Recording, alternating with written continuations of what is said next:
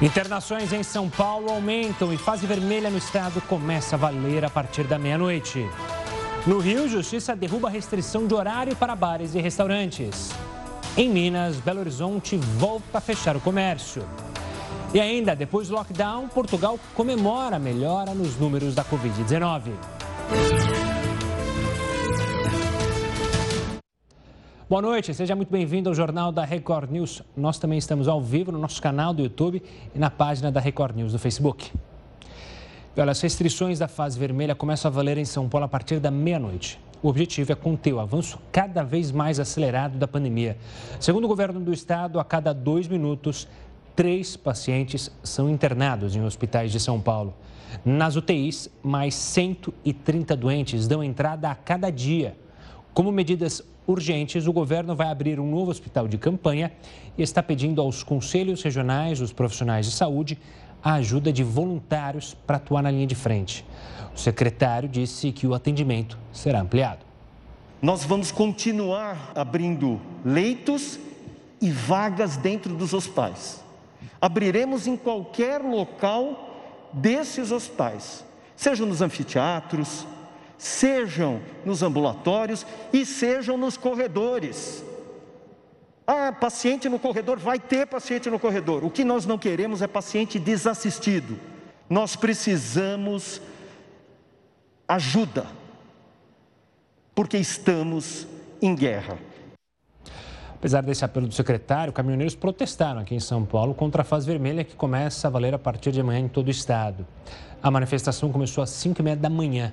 Eles fecharam a saída da rodovia Castelo Branco na marginal do Tietê.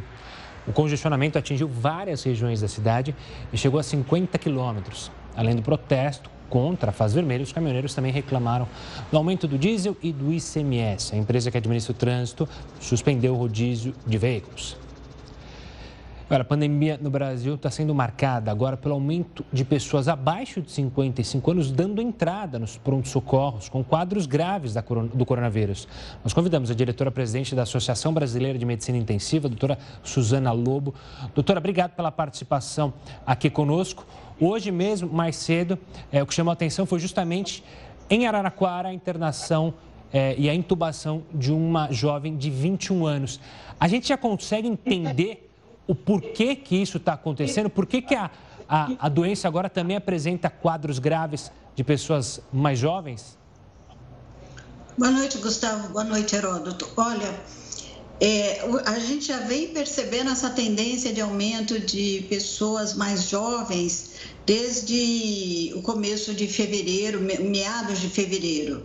Tá? Isso é, possivelmente se deve à maior circulação dos jovens. Nós tivemos feriados, carnaval, férias e houve uma grande circulação de jovens. Isso é, sem dúvida nenhuma, consequência disso. Isso aconteceu também muito foi visto o mesmo perfil no Reino Unido. No Reino Unido, depois do, do do final de ano, houve um aumento da internação de pacientes mais jovens. Então, isso é um reflexo da maior circulação das pessoas nesses feriados, com festas se aglomerando, e agora nós estamos nessa situação de quase colapso ou já colapso em muitas regiões do país, praticamente em quase o, país, é, o Brasil todo.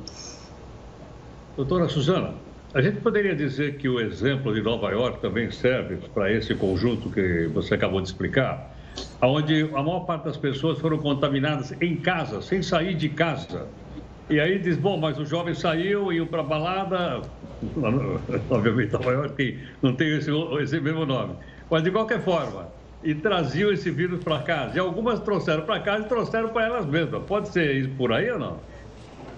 Sim, os jovens, é, eles têm muito mais frequentemente a forma sintomática.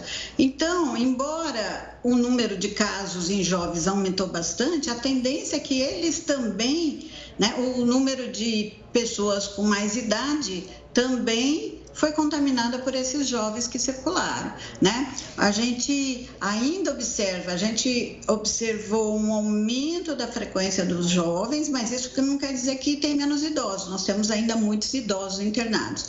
Aumentou um pouquinho a proporção na faixa numa faixa etária mais jovem. E até aparentemente tem muitos é, é, pessoas de 15, 20, 30 anos, mas a gente observa aí uma faixa etária. Não dá ainda para fechar esses números, porque a gente ainda não tem tudo consolidado, mas entre 40 e 65 anos, até um pouquinho mais. O que pode sim refletir os pais, né, que são as, a idade dos pais. Do, dos jovens que circularam. Mas isso ainda não temos esses dados consolidados e isso vai vir mais para frente, aí no mês de abril teremos dados melhores. Doutora, a gente tem a circulação de novas variantes intensa em vários estados. Você acredita que essa variação, obviamente, ainda precisamos de estudos para entender essas variações, mas elas também podem ser culpadas pelo maior número de jovens é, tendo casos graves da doença? As variantes, o que a gente sabe até agora, é que elas é, é uma maior transmissibilidade, transmite mais fácil. Isso quer dizer que o cuidado tem que ser redobrado. Né? Se tem mais jovens circulando, nós vamos ter mais, maior ainda a possibilidade de mais casos, tanto em jovens quanto em idosos. Né? É, o que nós sabemos dessas variantes é que eles são mais maior possibilidade, maior transmissibilidade. Ainda não sabemos se são responsáveis por quadros mais graves. Nós temos visto também disseminado entre os intensivistas a sensação de que esses casos que estão vindo, além de serem mais jovens, são mais graves mas a gente não entende por que ainda. Pode ser que porque os pacientes mais jovens também, eles pela por terem uma melhor reserva cardíaca, uma melhor reserva funcional, melhor reserva pulmonar, eles talvez possivelmente ficam também mais tempo na UTI. Essa é uma outra particularidade que a gente está observando, maior tempo de internação.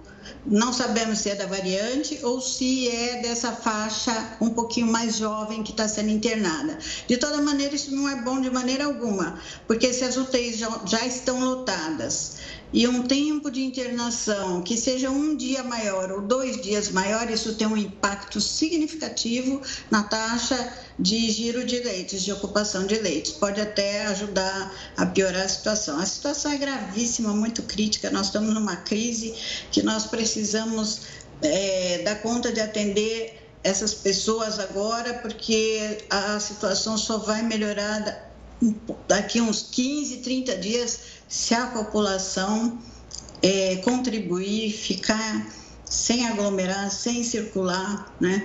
usando máscara e tudo que deve ser feito para a gente poder ter uma folga daqui a pouco. Suzana, a gente pode entender que as pessoas têm resistência a esse vírus de, de maneira diferenciada? As crianças têm uma resistência, os jovens têm outro tipo de resistência, os adultos têm outra e os velhos têm outra. É possível classificar dessa forma ou eu estou generalizando?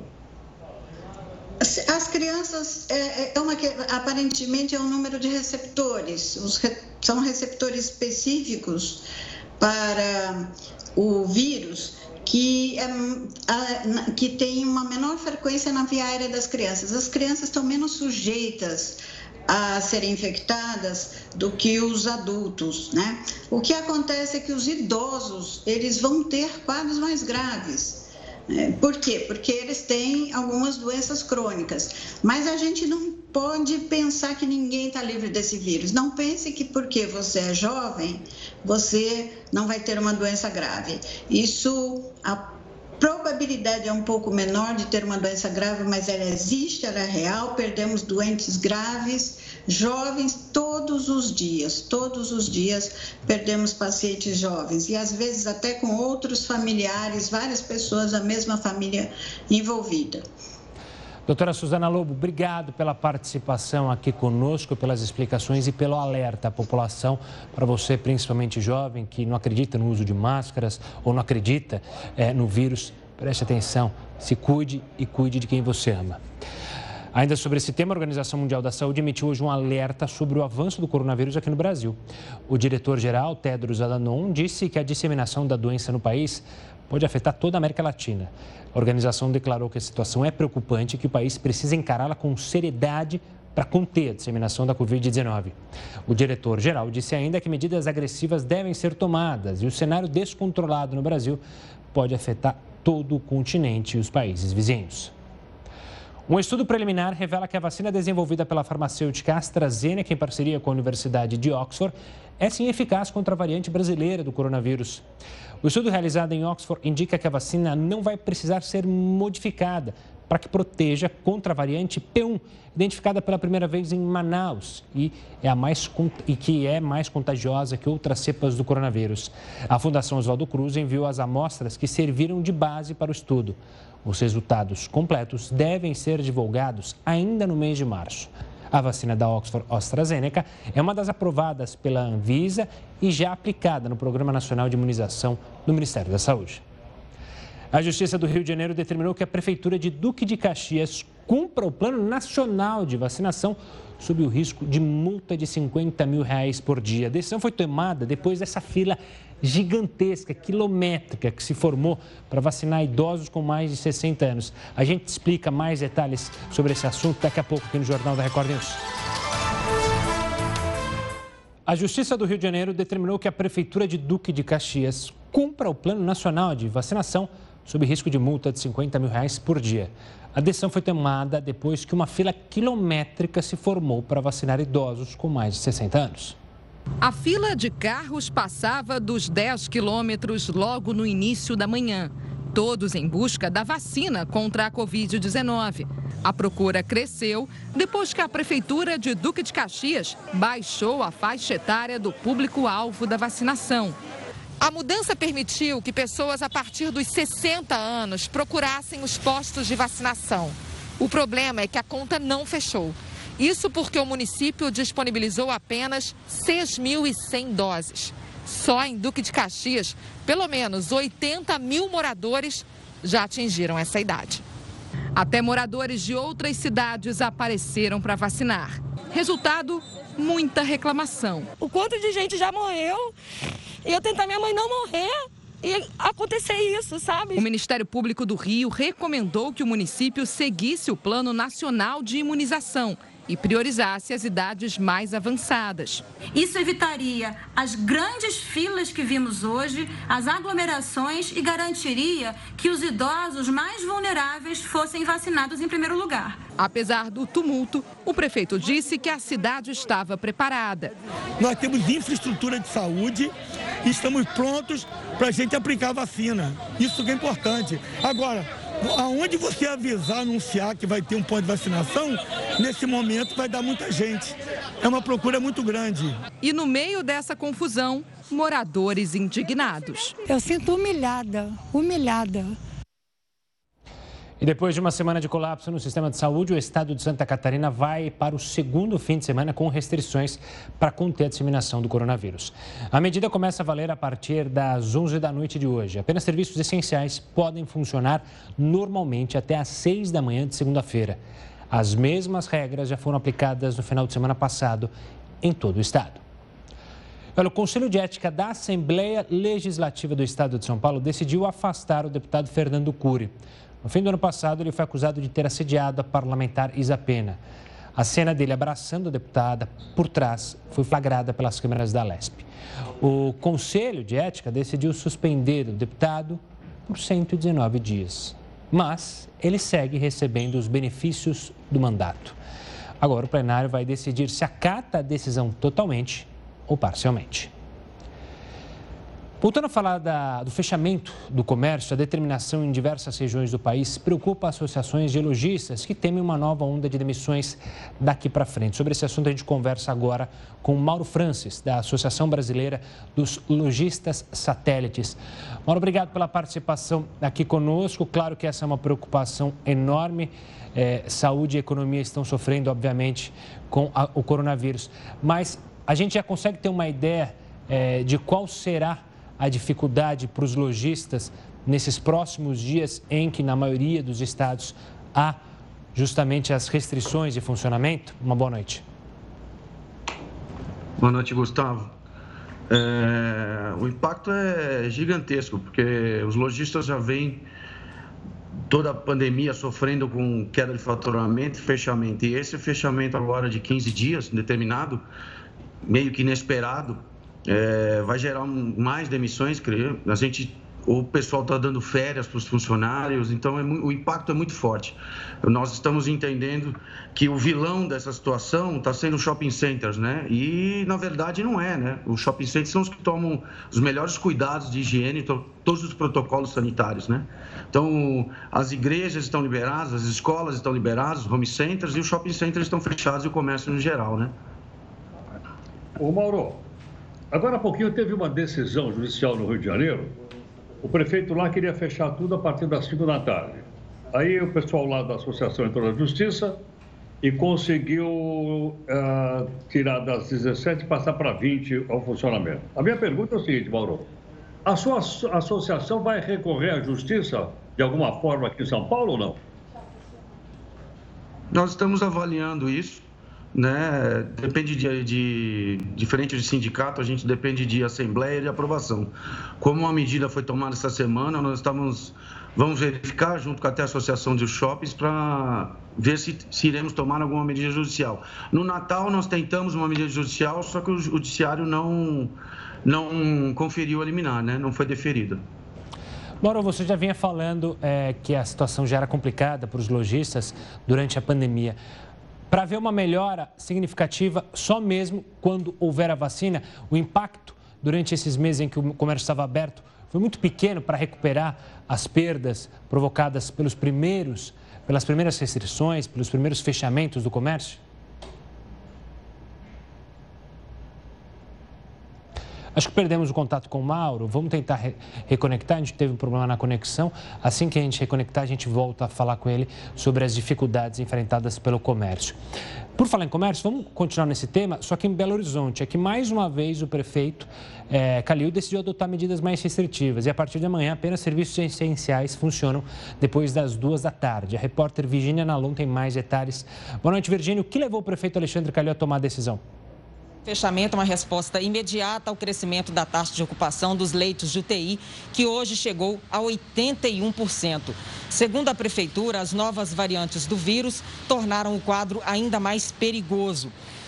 Oito crianças estão internadas por causa de complicações da Covid-19 aqui em Belo Horizonte. Por isso, a partir de duas da tarde deste sábado, apenas serviços essenciais estão autorizados a abrir na capital mineira. As escolas permanecem fechadas. Agora, começaram a valer as novas restrições de circulação também para frear os casos de Covid no Rio de Janeiro. Entre as medidas está o toque de recolher. Só que agora há pouco a Justiça do Rio concedeu uma liminar que permite bares e restaurantes estenderem o horário. Felipe Batista explica para a gente. Boa noite. A prefeitura havia determinado que a partir de hoje, bares e restaurantes fechassem as portas às 5 horas da tarde. Mas, como você disse, essa liminar que a justiça emitiu no final da tarde permitiu que o setor tivesse o mesmo tratamento que o comércio, que pode fechar às 8 horas da noite. A gente está aqui na Barra da Tijuca, num dos pontos de maior boemia do Rio de Janeiro, e essa cena que a gente vê aqui é bem atípica, porque mesmo durante a pandemia, veja só, o que a gente via era muita gente aglomerada por aqui e muita gente sem máscara também. Olha, entre outras medidas aplicadas pela Prefeitura hoje estão a limitação da ocupação do comércio, que agora só pode receber 40% do público, e também uma espécie de toque de recolher. A partir de hoje, das 11 horas da noite até as 5 horas da manhã, ninguém pode permanecer na rua. Essas medidas valem pelo menos até o dia 11 de março e a multa para quem descumprir ficou mais cara, subiu. Agora está em 562 reais. Olha, se não bastasse cada coisa, veja só mais essa. Um homem infectado pelo coronavírus estava tentando transmitir a doença de propósito. A gente vai explicar essa história, mas é em instantes, logo depois do intervalo. O Jornal da Record News volta já. E o preço médio do óleo diesel subiu nas bombas nos primeiros dias depois que o governo zerou os impostos federais sobre o combustível. Além disso, o diesel recebe na bomba uma mistura de biodiesel. Mas vamos conversar com o Heroto para saber se fosse retirado esse biodiesel, o preço cairia Diga lá, Heródoto. Olha, Gustavo, esse cálculo que eu vou falar aqui foi feito pela Confederação Nacional de Transporte. Portanto, tem credibilidade tem questão de ordem técnica. Bom, primeiro vamos ver o seguinte. Vou mostrar na nossa telinha aí, porque eu não tenho, não tenho nada com diesel, não tenho carro a diesel, nem caminhão. Mas é o seguinte, quando o cidadão vai colocar um litro de diesel lá no posto, no posto Ele vai pagar de impostos 21%, transporte e revenda 13%, o biodiesel custa 12%, e depois os 40 e tantos por cento é da Petrobras. Mas veja o seguinte, o bio, se eu tirar 12% do biodiesel daí, o preço do óleo diesel cairia 12% pela não mistura do biodiesel. Agora, outra informação importante para a gente poder entender o que pode, até de certa forma, uh, informar melhor os caminhoneiros que fizeram aquele, aquele grande protesto hoje de manhã e estava também a questão do biodiesel. Quanto é que eles botam de biodiesel? Quando você põe um, quando você coloca um litro de gasolina no seu carro, quanto tem de, de etanol lá? Você sabe ou não? Tá. Tenho a menor ideia. 23 a 25%. Você paga um de gasolina, mas leva só 0,75, o resto você leva de álcool, certo? Muito bem, o caminhoneiro quando chega lá, ele bota o diesel. Só que, na verdade, ele não recebe diesel, ele recebe 70 e 67% de, de, de, de diesel, 77%, e 13% é biodiesel. É muito é pouco? Vou fazer uma comparação. No Japão, é só 5%. No Canadá, só 3%. Aqui é 13%. Tá certo ou não? Então você veja que é uma quantidade grande de biodiesel. Muito bem. Outra informação importante para a gente saber aqui, para o pessoal saber o seguinte: não, mas o biodiesel, ele diminui a poluição, é verdade? É verdade. Mas segundo a Confederação Nacional de, de, de Transporte, a qualidade dele agora é o seguinte: em vez de colocar 13, se colocasse 6, o nível de poluição seria absolutamente o mesmo. Não ia aumentar a poluição na cidade, principalmente provocada pelos ônibus movidos a motor diesel. Aliás, tem pouquíssimos ônibus que funcionam só com biodiesel na cidade brasileira. Então, isso realmente iria, iria mudar sem aumentar a poluição, porque a poluição da cidade já é muito grande. Outra informação interessante para a gente poder entender a manifestação dos caminhoneiros e poder baixar o custo. Qual é? Segundo a Confederação Nacional dos Transportes, se colocar zero de biodiesel, vai cair o preço e não vai aumentar a poluição, segundo essas informações. Agora, o detalhe é o seguinte, Gustavo: quem produz o biodiesel? Ele é feito principalmente de soja. Então, você iria brigar com quem? Ia brigar com o pessoal do agronegócio que pega a soja e faz biodiesel. É uma briga de cachorro grande. Agora, como tem mercado internacional forte para a soja brasileira, eu acho que a soja poderia ser preservada, não precisa fazer, há outros produtos para fazer biodiesel em menor quantidade e a gente venderia essa soja no mercado internacional. Fica essa sugestão em cima desses dados publicados pela Confederação, que eu acho que seria interessante para que os nossos amigos caminhoneiros também possam entender esse ponto que até agora eu não vi explicado em lugar nenhum. Pois é, esse também não tinha visto. A gente já viu vários pontos, várias questões relacionadas aos impostos. Tem a questão do dólar também, que é uma coisa que afeta o preço não só do diesel, mas de tudo, o dólar está nas alturas e, consequentemente, os preços aumentam. Às vezes a gente diminui o imposto aqui, só que sobe o dólar, aí a Petrobras tem que igualar os preços internacionais. Enfim, é uma bola de neve. Herói, daqui a pouco a gente volta a se falar sobre outros assuntos aqui ainda nessa edição. Agora a gente vai voltar a falar de vacina, que muitas pessoas já estão recebendo. Olha só que notícia boa. A segunda dose da vacina no Rio de Janeiro. É importante que todos que receberam a primeira procurem os postos de saúde. Na fila, esperança e expectativa. Esperança de não passar essa doença, principalmente para os meus amados em casa e para as pessoas que eu quero bem. De cadeira de rodas, com acompanhantes ou mesmo sozinhos, eles vieram em peso Aliás, boa parte dos que começaram o dia na fila do Centro Municipal de Saúde João Barros Barreto, em Copacabana, era de pessoas que voltaram para tomar a segunda dose da vacina contra o novo coronavírus. A Lourdes, de 91 anos, não via a hora de receber o reforço. Tenho que vacinar, minha filha. Eu não quero ficar doente. Todas as que for, que tiver que tomar, eu tomo. A Rosane veio trazer o pai, José, que desde o início da pandemia deixou de fazer várias coisas para se proteger. Ele está acostumado a andar na praia, não está andando. Então, ele quer essa liberdade novamente, né? A vacinação para idosos começou na cidade do Rio no dia 1 de fevereiro para cidadãos com 99 anos ou mais. Hoje, sexta-feira, é o dia de idosos com 91 anos tomarem a segunda dose. Esse reforço é fundamental para garantir a proteção contra o novo coronavírus. As duas vacinas que estão sendo aplicadas no Brasil precisam do reforço. A Coronavac, produzida em parceria com o Instituto Butantan, e a de Oxford AstraZeneca, da parceria com a Fiocruz. Por enquanto, só o reforço da Coronavac está sendo feito, porque o intervalo entre as duas doses é menor, de 14 a 28 dias após a primeira aplicação. O infectologista Fernando Portela explica que o intervalo serve para estimular a produção de anticorpos no organismo. Ela estimula mais ainda essa imunidade inicial. Portanto, a segunda dose, que é chamada dose de reforço, ela aumenta a, a, a produção de anticorpos a um nível satisfatório. Ao todo, mais de 93 mil pessoas tomaram a segunda dose na capital. Mas o infectologista alerta que a proteção não é imediata. É o período que o organismo precisa para aumentar a produção máxima de imunoglobulina G, que são as, as imunoglobulinas imunizantes. Então, no mínimo, duas semanas são necessárias para que atinja esse nível. Por isso, é preciso manter os cuidados, continuar a usar máscara e álcool em gel, até que a vacina alcance a eficácia garantida pelos fabricantes. Ansioso pela imunidade, o seu Luiz Gonzaga, de 90 anos, se antecipou um pouquinho no dia que estava marcado. Veio hoje mesmo para receber a segunda dose, mas ele sabe que a segurança não é imediata. Eu não vou facilitar, não vou continuar na mesma rotina, porque já vi que o negócio não vai terminar tão cedo. Mais seguro, mas não fico crente que estou eh, totalmente isento de ficar doente, não. Só torço para não ficar, claro. O xará dele faz aniversário hoje e aproveitou para vir tomar a primeira dose, já que é o dia também de quem tem 78 anos. Para ficar seguro, o Luiz está de olho na segunda dose. É dia 2 do mês que vem. Tem que estar aqui de volta. Olha, a Vez aprovou hoje uma redução no volume dos frascos da Coronavac. Vai até Brasília com o repórter Alessandro Saturno, que tem os detalhes. Boa noite, Alessandro. Explica para a gente essa redução, então, no volume dos frascos. Olá, boa noite. De acordo com a diretoria da Agência de Vigilância Sanitária, essa alteração é justamente para evitar o desperdício de doses.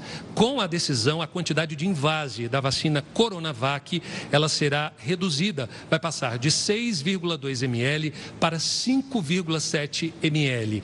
Essa redução foi pedida pelo próprio Instituto Butantan após receber várias reclamações de profissionais de saúde que constataram a sobra do imunizante nos frascos frascos. De acordo com o controle de qualidade do Butantan, é, é possível retirar de cada frasco entre 11 e 12 doses.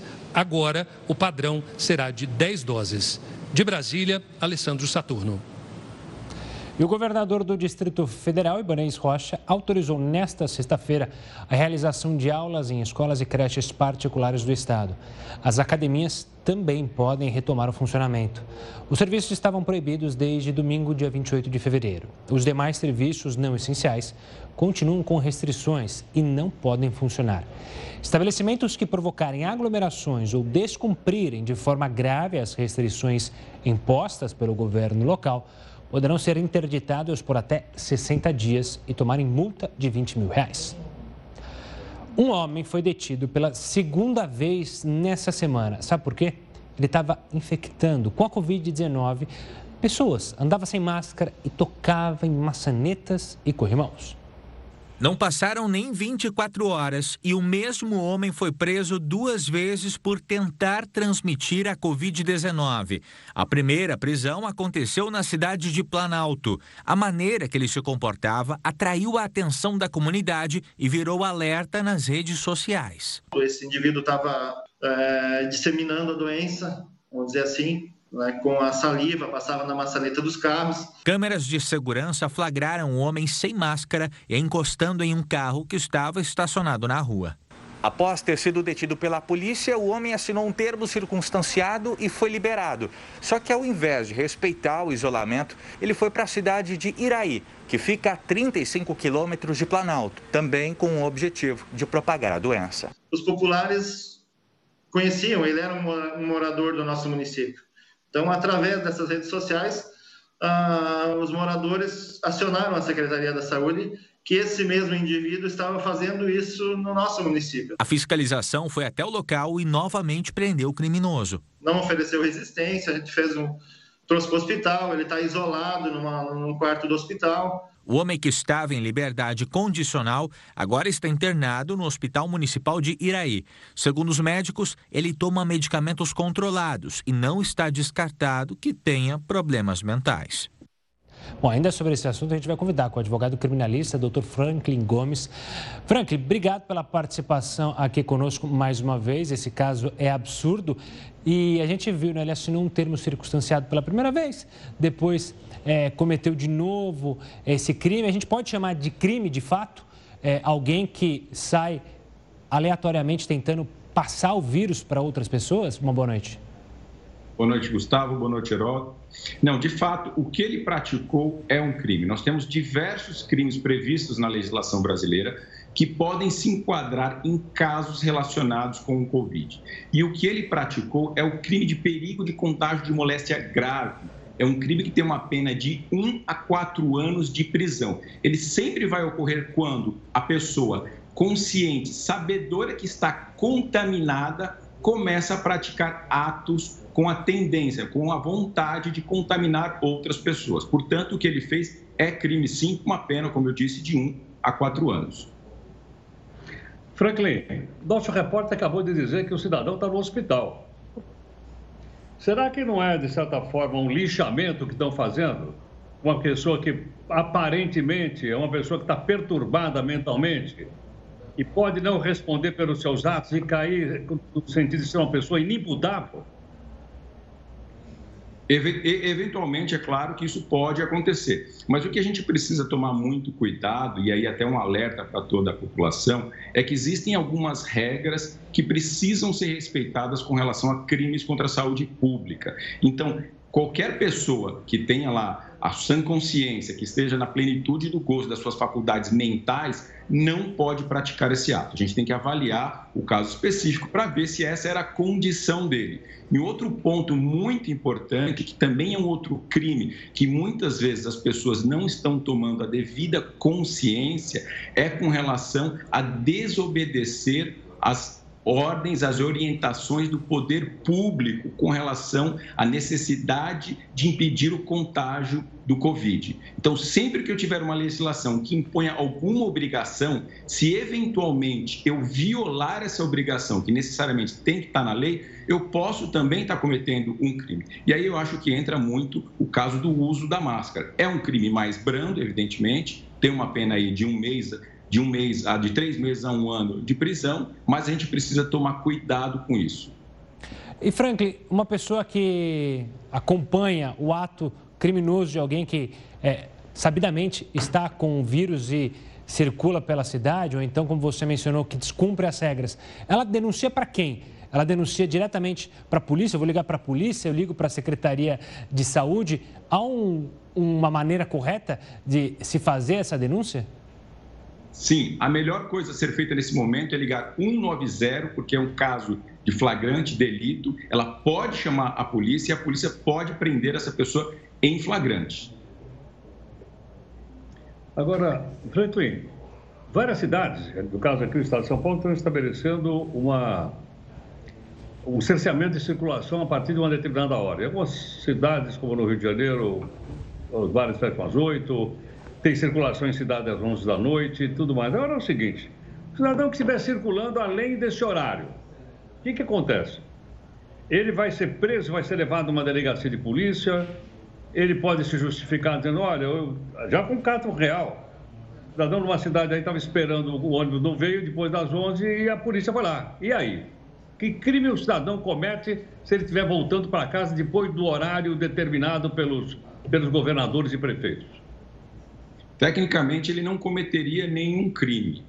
É, esses, essas regras que estão sendo estabelecidas são decretos e não são leis, falando tecnicamente. Então, ele só estaria cometendo esse crime de infração de medida sanitária preventiva se tivesse uma legislação obrigando a fazer alguma coisa, uma lei. Nesse caso, não. O que, ele, que pode ser aplicado são as multas. E o mais importante para essas pessoas é realmente a orientação. O direito penal, a parte criminal, ele tem que entrar com uma última medida. O mais importante é que todos nós, nesse momento, tenhamos consciência, tenhamos a educação e a civilidade para evitar a propagação da doença. Franklin, é, a gente mostrou mais cedo justamente o caso no Rio de Janeiro, em que a prefeitura aplicou uma medida que os bares tinham que fechar em determinado horário. E aí veio uma decisão judicial que falou: não, os bares podem ficar abertos até o horário do comércio, que também é, não pode se beneficiar um e, é, e o outro ser atrapalhado. Não fica confuso para o cidadão? Uma hora a prefeitura, que é quem a gente, entre aspas, é, não necessariamente votou, mas a pessoa pode ter votado, ganhou a eleição, é quem decide. Só que aí vem a justiça e fala: ah, não, não pode. Não deixa mais confuso é, as pessoas essa judicialização de todas as medidas? Como você disse, são decretos, não são leis, né? Então isso não atrapalha a, até ao invés de ajudar? Sem sombra de dúvidas. A gente está vendo um conflito entre os poderes, entre os entes do governo, e isso, ao invés de ajudar o cidadão a ter uma orientação muito mais clara, acaba prejudicando. Até mesmo aqui no estado de São Paulo, você vê agora esse último decreto, muita gente tem dúvida: escritório pode abrir, não pode abrir? Delivery, ele pode funcionar depois das oito, não pode funcionar depois das oito, e isso acaba prejudicando e muito o cidadão que muitas vezes fica sem orientação e sem saber exatamente o que ele pode ou o que ele não pode fazer. Agora, Franklin, é, agora há pouquinho até a gente estava conversando aí com o presidente de uma associação de, de comerciantes, eles falam dos shoppings também, dizendo que os shoppings tomam cuidado, que não tem aglomeração, que as escolas abrem, igrejas abrem, por que, que o shopping não abre? Quer dizer, essa, essa uh, determinação é discricionária. Quer dizer, parte, é um decreto, é uma vontade de uma autoridade, que pode ser o prefeito, pode ser o governador. Mas eu digo assim, cabe recurso judicial para isso? Cabe recurso judicial, mas dificilmente né, a gente vai conseguir limitar o poder do administrador público com relação a essas restrições que ele pode determinar. Ele pode muito bem, dentro do poder discricionário, entender quais são ou quais não são os serviços essenciais. Isso não significa que não pode ser judicializado. Nós tivemos aí recentemente muitas disputas judiciais envolvendo esse tema, mas é muito difícil impedir que o governador, que o administrador público tenha essa limitação. Franklin, obrigado pela participação mais uma vez aqui conosco no Jornal da Record News, tentando tirar essas dúvidas, que são muitas, infelizmente, por causa da pandemia. Bom, depois do lockdown rígido, não aqui no Brasil, lá em Portugal, felizmente a situação começou a melhorar. A gente vai te mostrar o que aconteceu por lá, como é que funcionou. É daqui a pouco, aqui no Jornal da Record News. Estamos de volta aqui no Jornal da Record News para falar mais uma vez com o Heródoto sobre um tema é polêmico, né? O Heródoto não tem mais a Kombi, né, é, HB? Então não tem que pagar IPVA. Eu já paguei o meu IPVA. Mas tem uma turma aí, dono de helicóptero, iate, jatinho. Eles têm alguma taxa é, a lá IPVA? Existe algo para justamente eles pagarem? Porque que eu saiba, não pagam nada, né? Olha, Gustavo, não paga. Sabe de uma coisa? Quando eu, eu vendi a Kombi, eu não tinha aqui porque o pessoal do prédio aqui não me deixava mais entrar de Kombi, eu tive que vender. Mas olha, pagava sim IPVA. Né? E todo o pessoal que nos acompanha aí no Brasil inteiro, através da Record News, nas nossas redes sociais, pagam IPVA. Aliás, eu recebo aqui, você, aqueles releases do governo, da Secretaria da Fazenda. Faturamos não sei quantos bilhões de IPVA, Imposto sobre Propriedade de Veículo Automotor. Veículo Automotor. Olha, pode ser um carro, pode ser um caminhão, pode ser um jatinho. Sabe aquele jatinho comprado com dinheiro emprestado do BNDES, com aqueles juros camaradas? Né? A diferença é pago por nós, como cidadão. Então você vai lá e compra um jatinho, quanto vale? Uns 10 milhões de reais um jatinho daquele. Bom, espera um pouquinho. Tem o pessoal que tem também alguma coisa parada nas marinas. Não esqueça que o Brasil tem 8 mil quilômetros de mar. Uma maravilha. Dá para fazer um monte de marina e botar um iatezinho lá. E colocar uma lanchinha lá. Coisa, coisa simples, coisa assim de, de 300 mil, 400 mil, 500 mil. E esse pessoal não paga nada, não paga nenhum tostão de imposto. Então já há agora uma, um projeto lá no, no Congresso Nacional, sim, espera aí, tem que pagar. É óbvio que você não vai cobrar de um avião uh, de transporte, certo? Que, de passageiro. Você não vai cobrar, por exemplo, de um navio que está carregando o container. Mas um lanchão como essa, olha lá, Gustavo, eu soube que você tem uma dessa aí, ó. Um, yes. um iatezinho como esse, ou um jatinho como aquele outro que a gente mostrou, o pessoal tem que pagar IPV. A gente fala tanto em cobrar mais dos ricos e menos dos pobres, então, se você tiver um barquinho de pesca, você não paga. Mas se você tiver um barcão desse aí, olha, olha que maravilha, você tem que pagar. Se você tiver um teco-teco aí para poder uh, usar na agricultura, você não paga. Mas se você pegar um jatinho, igual esse que a gente está mostrando aí, não, não é? Que é uma maravilha, um conforto extraordinário, alguns até são fabricados no Brasil, você deve pagar. Agora, para que isso aconteça, há necessidade, mais uma vez, daquele diálogo amistoso, camarada, cidadão, com os nossos representantes do Congresso Nacional, ou seja, com deputados e com senadores. Mas a gente precisa saber, viu, Gustavo, que essas coisas existem.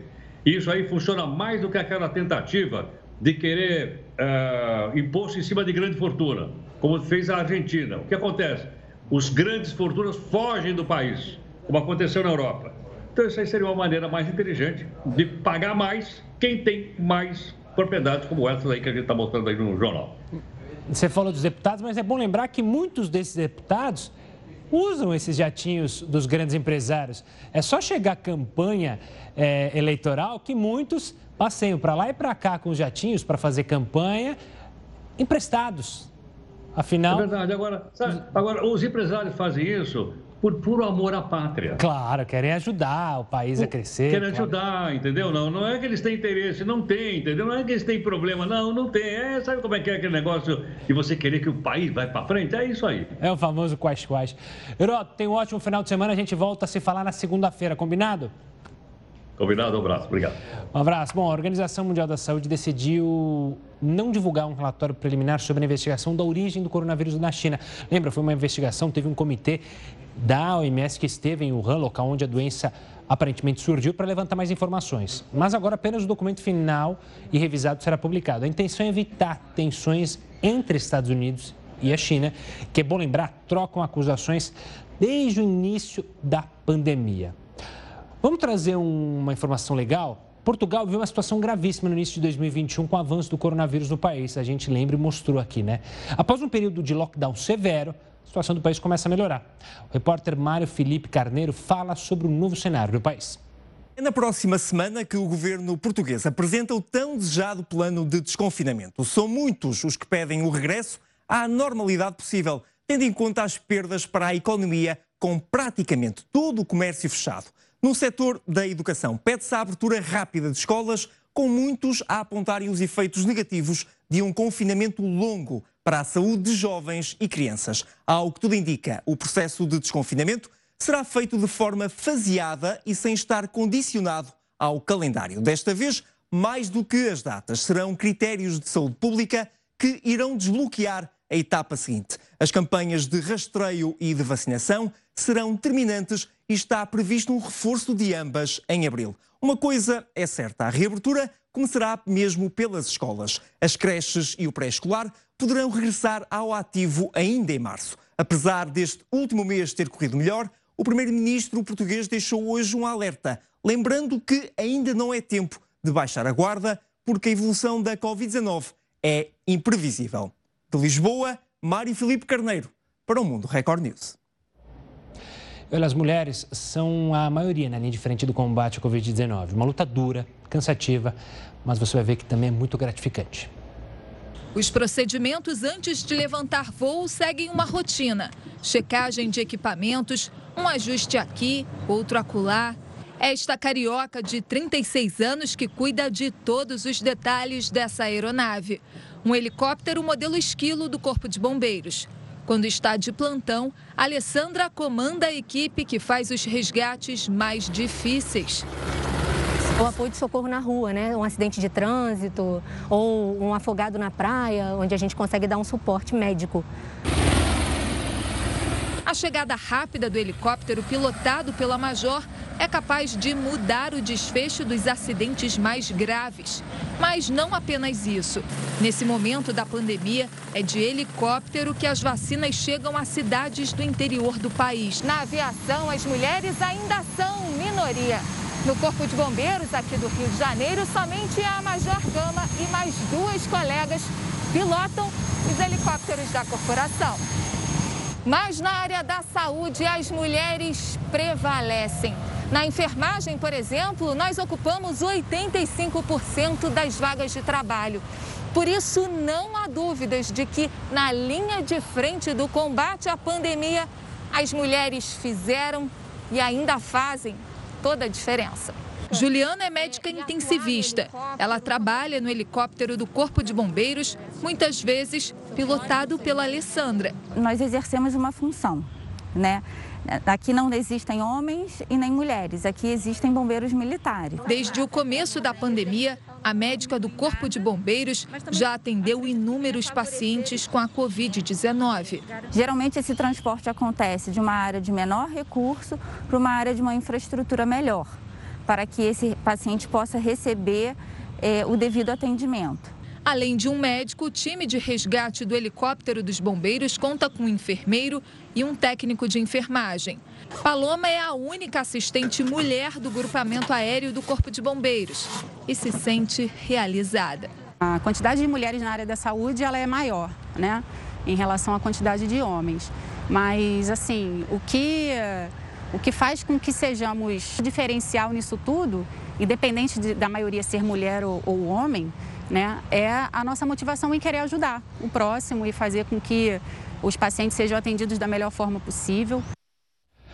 E olha, o Jornal da Record News vai ficando por aqui. Eu quero desejar um ótimo final de semana para você, mas você segue muito bem informado ainda agora com o News das 10 e a Manuela Caiado. Manuela, um ótimo jornal para você e até segunda-feira.